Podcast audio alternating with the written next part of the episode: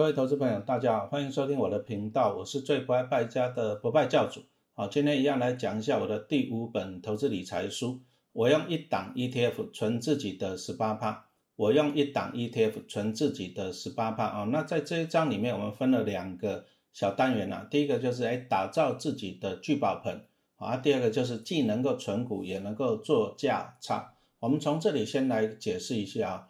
怎么样利用高股息 ETF 来打造自己的聚宝盆？其实我相信现在大家应该很清楚的了哈。我们拿台湾的零零五零跟啊讲错了零零五六跟零零八七八来做一个例子哦，他们都是分别持有怎样三十只的成分股啊。那好处在哪？好处就是做了分散哈。那我们举个例子来讲哈，像今年啊那个零零五六就受到那个长龙的影响很大了哈，因为。零六六是在六月底的时候纳入长隆这支成分股啊，那个时候的股价还有一百五十块钱吧，我印象中的哈。那我现在录音的时间是十月多，那长隆的股价已经在一百块以下了啊，跌跌了多少？跌掉五十块钱。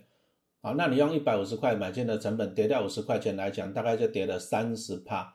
啊，那这三十趴对零零五六的影响是多少呢？啊，它不是影响三十趴，你要再去看一下啊，长隆占零零五六它的权重是多少？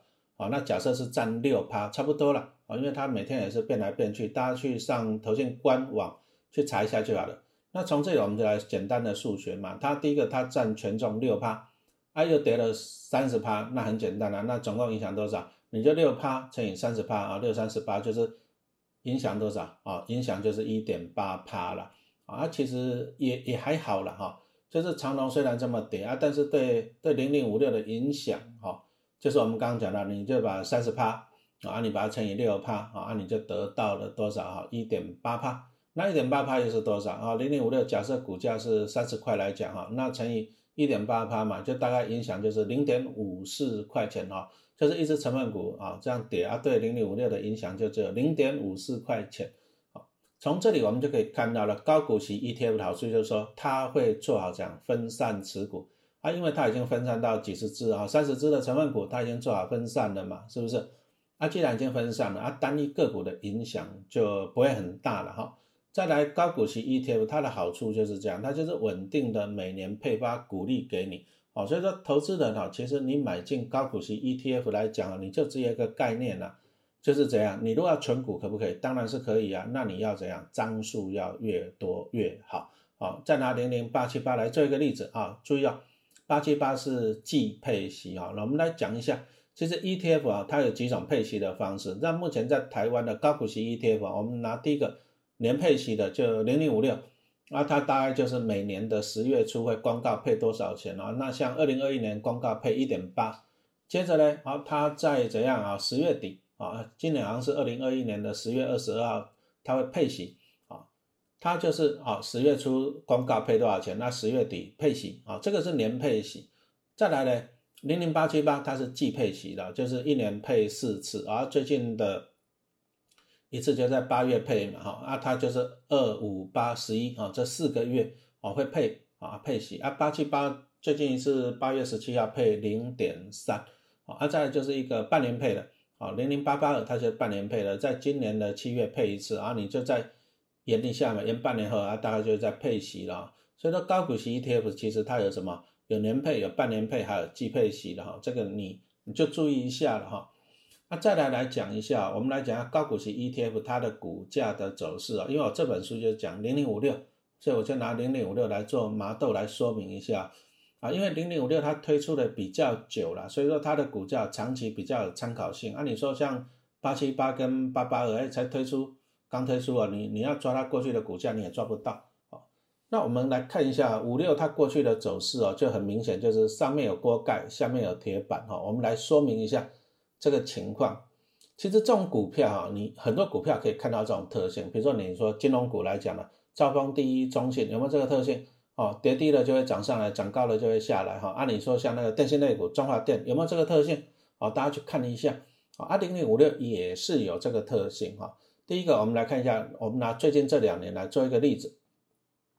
你说二零二零年哦，那时候肺炎疫情很严重的时候，三月多嘛，那时候零零五六的股价大概跌到了二十一块多啊，二十二块以下，好算二十二好了。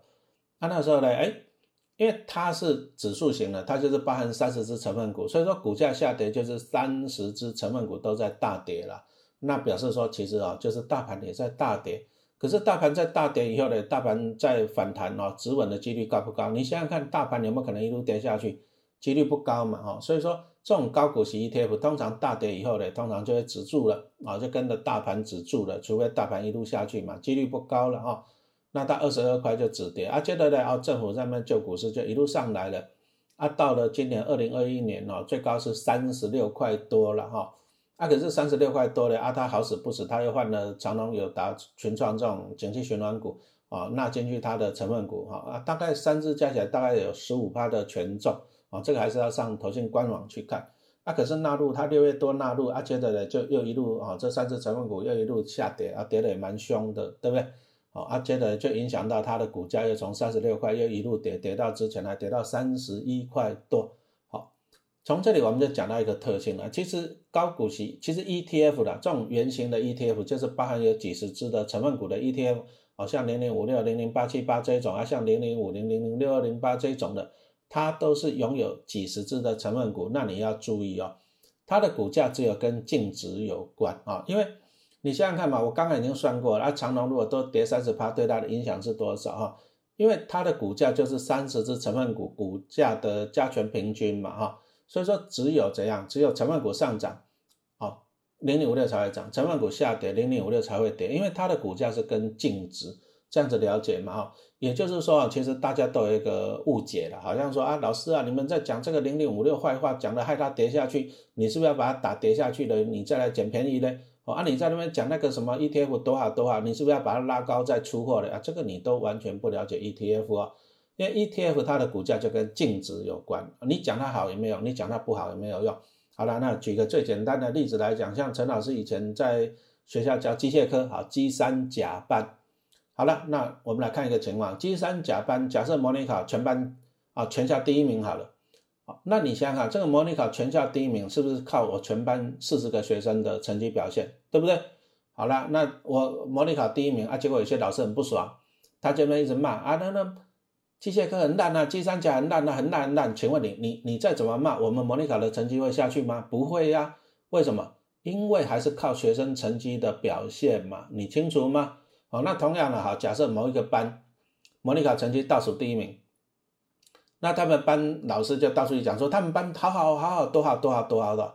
请问你，他们班的总平均会上来吗？答案还是不会嘛，对不对？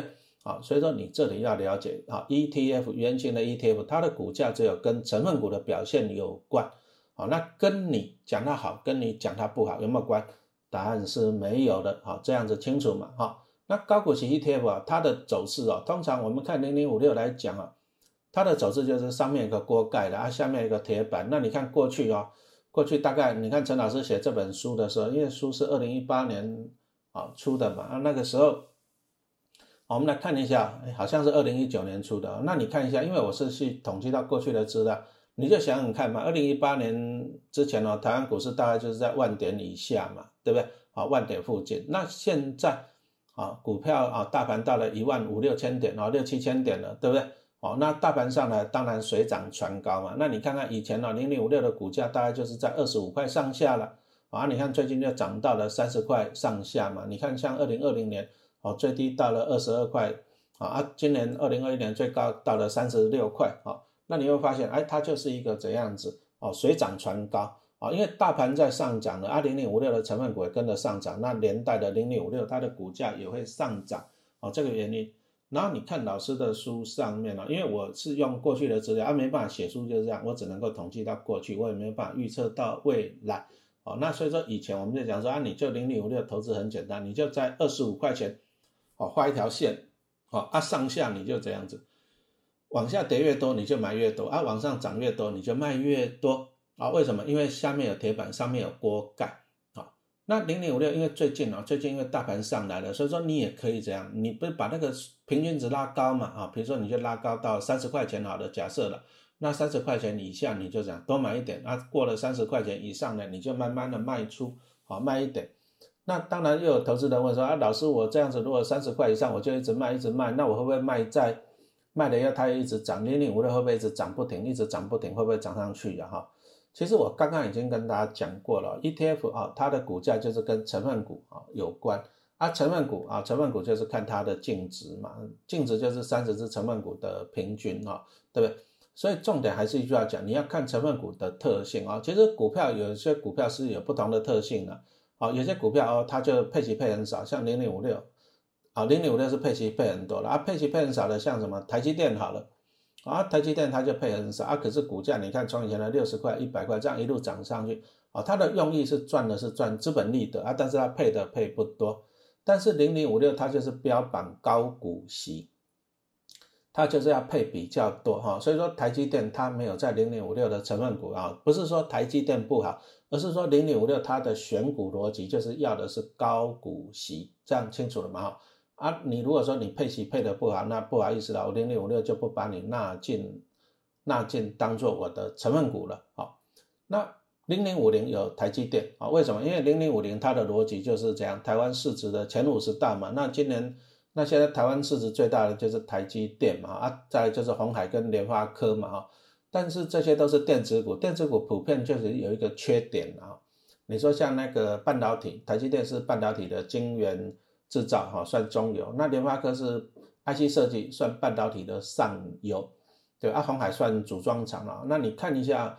啊，台积电跟联发科都有一个优点啊，共同的优点就是你看啊，联发科以前股价是两三百，一路涨到一千块，啊，但是缺点就是这样，台积电跟联发科的配息都不多啊，因为科技业它的特点就是这样子，它它赚到的股利啊，它赚到的钱，它不要拿来发股利，它发少一点，它把钱保留在公司，然后它再去扩大啊，比如说台积电就到处去扩厂啊，扩厂扩了很多厂，赚更多的钱回来。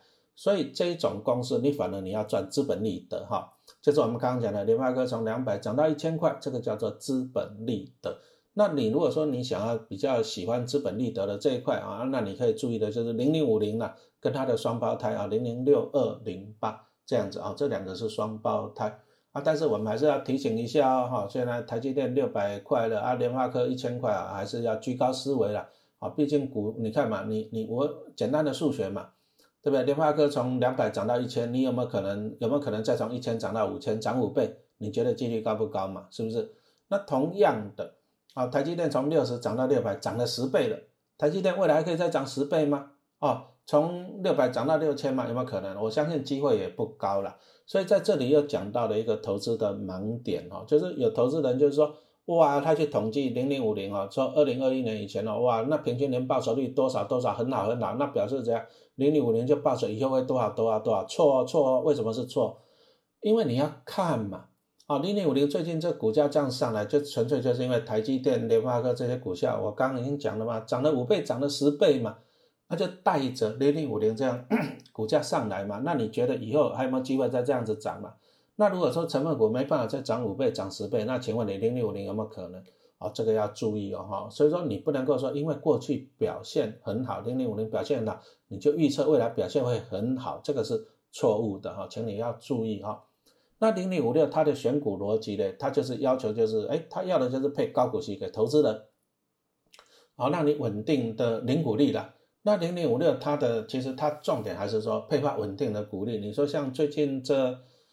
三年来讲哈，就一点八、一点六跟一点八，啊，股价大概在三十块以上，所以说大概也是就是五到六趴，啊，它跟零六零最大的不一样就是五六它是稳定的高股息，啊，要配五到六趴这样子给你，啊，但是呢，因为它一直把息配给你，啊，零六零它一直把息配给你，那相对的就限制它的股价的上涨。就像我们刚刚讲到的台积电呢，它大概赚两块配一块钱给你，它把钱存在公司啊，公司的净值好了，股价一直上去，哦，是这样子啊。但是零零五六呢，它基本上它就是零零五六的概念是怎样？它就是持有三十只成分股，所以说第一个它会领到成分股的股利啊，啊，它把它把它统整一下，看看赚到多少钱再分配给投资人，这第一个。然后零零五六还会赚到一个东西啦，叫做资本利得啊。不过提醒一下，最近这几年股价上涨，比较容易赚到价差了啊。万一如果说将来股价下跌，那可能是利损啊，就是会赔钱，成分股会赔钱。那举个例子来讲，好像零零五六在今年哈，二零二一年哦，它就调整成分股，它把那个那个什么联强跟神机把它剔除掉它的成分股哈，那你看了，它剔除的时候，你看它卖掉是卖多少钱？接着你再回去找看看他当初买进，我也不是我没有去查了，你看他当初买进的时候是买多少钱？那你看他剔除的时候，就是说他当初买跟你现在卖掉，他中间就会赚到价差，而这个他也可以考虑配给投资人了，哦，也可以。所以说，其实你看一下像零零五六，你你仔细看一下哈，你如果说你有参加除息的话。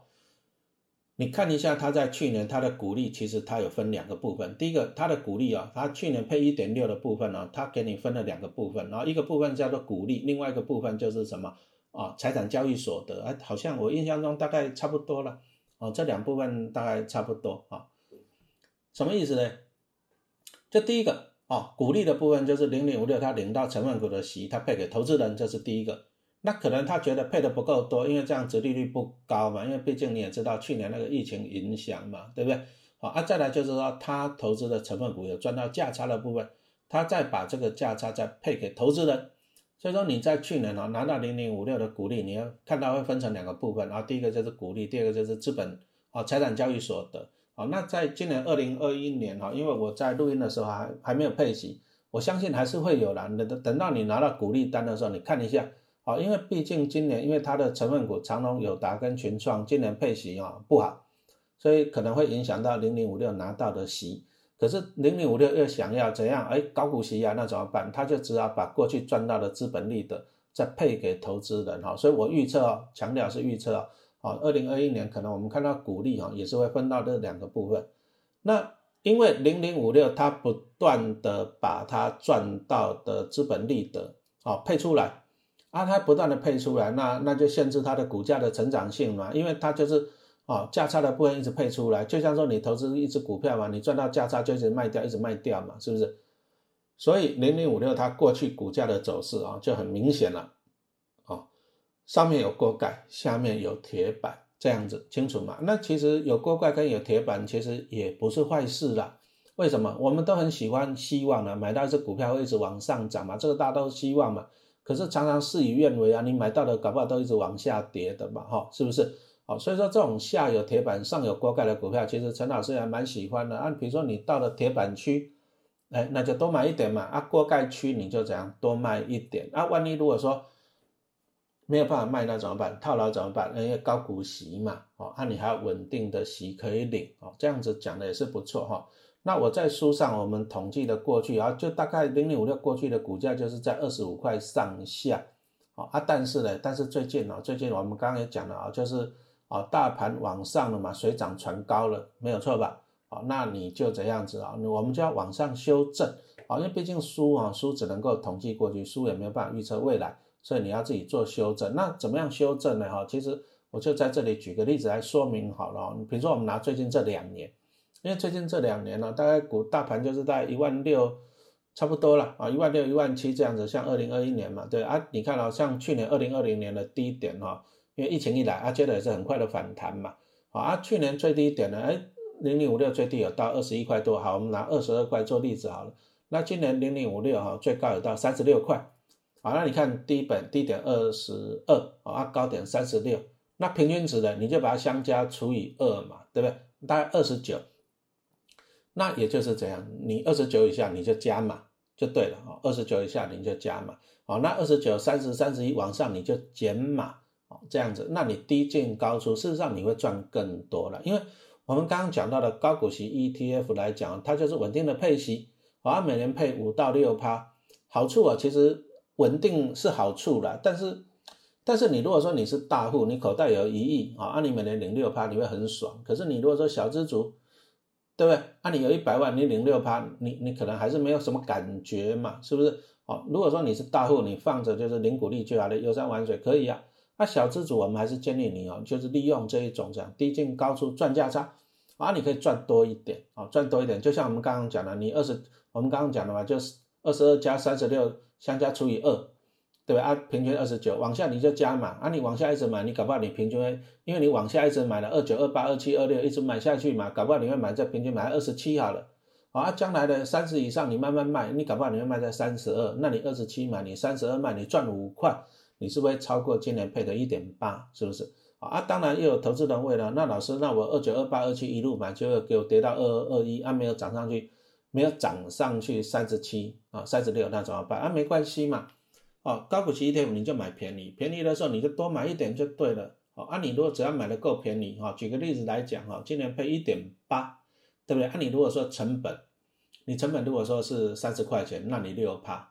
是不是啊？你如果说你成本是二十五块钱，哇，那你的值利率还会更高嘛？哈，高股息 ETF 便宜的时候你就用力多买一点，因为我们已经讲过了，它的特点就是分散到几十只的成分股，而且不断的怎样，态度换强，哦，你也不用怕它倒闭。其实陈老师觉得啦，买进高股息 ETF 的概念哦，其实方法很简单啊，就是说哈，你就怎样，你就设定一个中间值，啊，啊，你就平常你就定期定额买，啊，啊，设定一个中间值，啊，中间值往下的时候呢？你就加码就对了哈。其实投资人最常常输了，我个人觉得都是输给自己了。你就是输给自己，因为你怎样子，你看到大跌的时候，你内心你明明你知道是便宜的时候，你要多买。可是呢，很多投资人啊，会不会再便宜？会不会再便宜？那希望买更便宜，那我先卖掉好了，等便宜再买。可是比如说你先卖掉啊，假设你二十五块卖掉了，跌到二十二块，你又不敢买了，你想等二十啊，结果又涨上去了，就不划算嘛，是不是？所以说，投资这种高股息 ETF，陈老师的看法是哦，你就纪律了。